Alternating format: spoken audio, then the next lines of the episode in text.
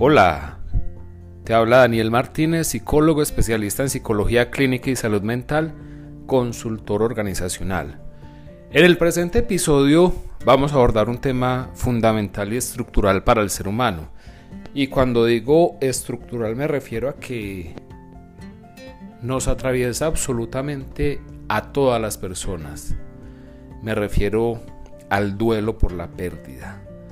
Mucho se habla sobre el duelo, pero qué bueno sería poder generar ciertas apreciaciones que nos pudieran dar una claridad contundente sobre qué podemos esperar de la elaboración del duelo y qué definitivamente no se puede esperar, lo que es una falsa elaboración del duelo. Así que bienvenido a este episodio. Mil gracias.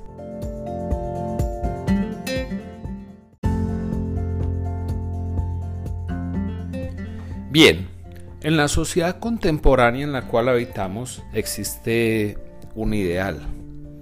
Un ideal del cual se nos habla sobre la supresión del sufrimiento.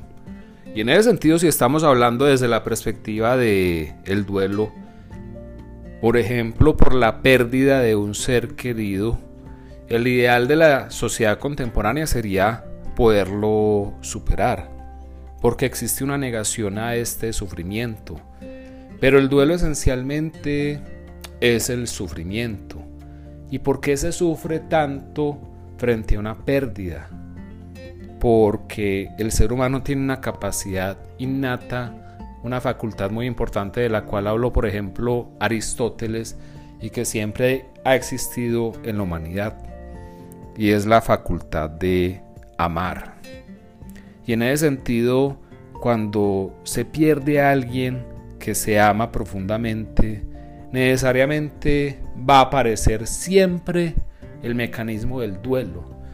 Y ojo con esto porque cuando hablo de mecanismo, no estoy hablando de una enfermedad mental, mucho menos de algo con connotación de locura un mecanismo, un mecanismo que implica, un mecanismo implica un proceso, un proceso paulatino de desprendimiento físico, pero no necesariamente desprendimiento emocional o desprendimiento afectivo.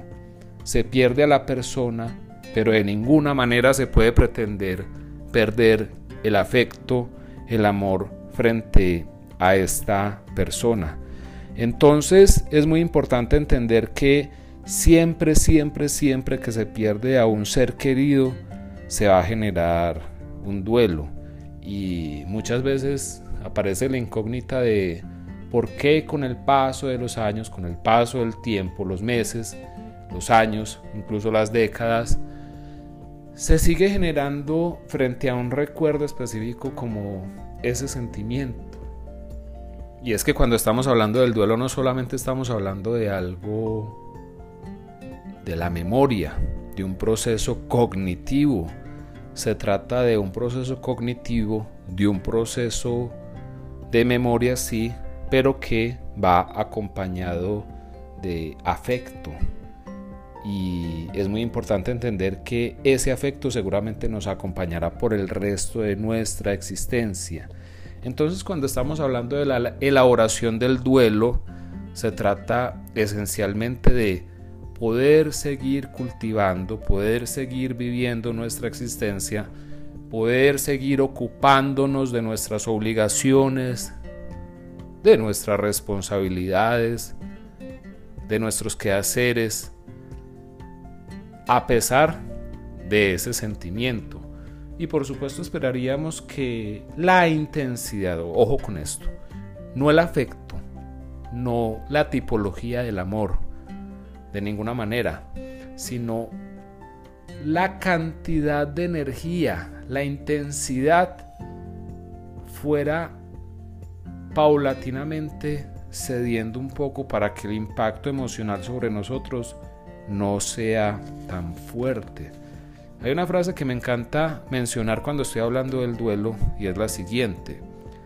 Y es que la persona perdida en esta realidad externa, en esta realidad material, sigue presente en la realidad psíquica, psicológica, emocional de la persona.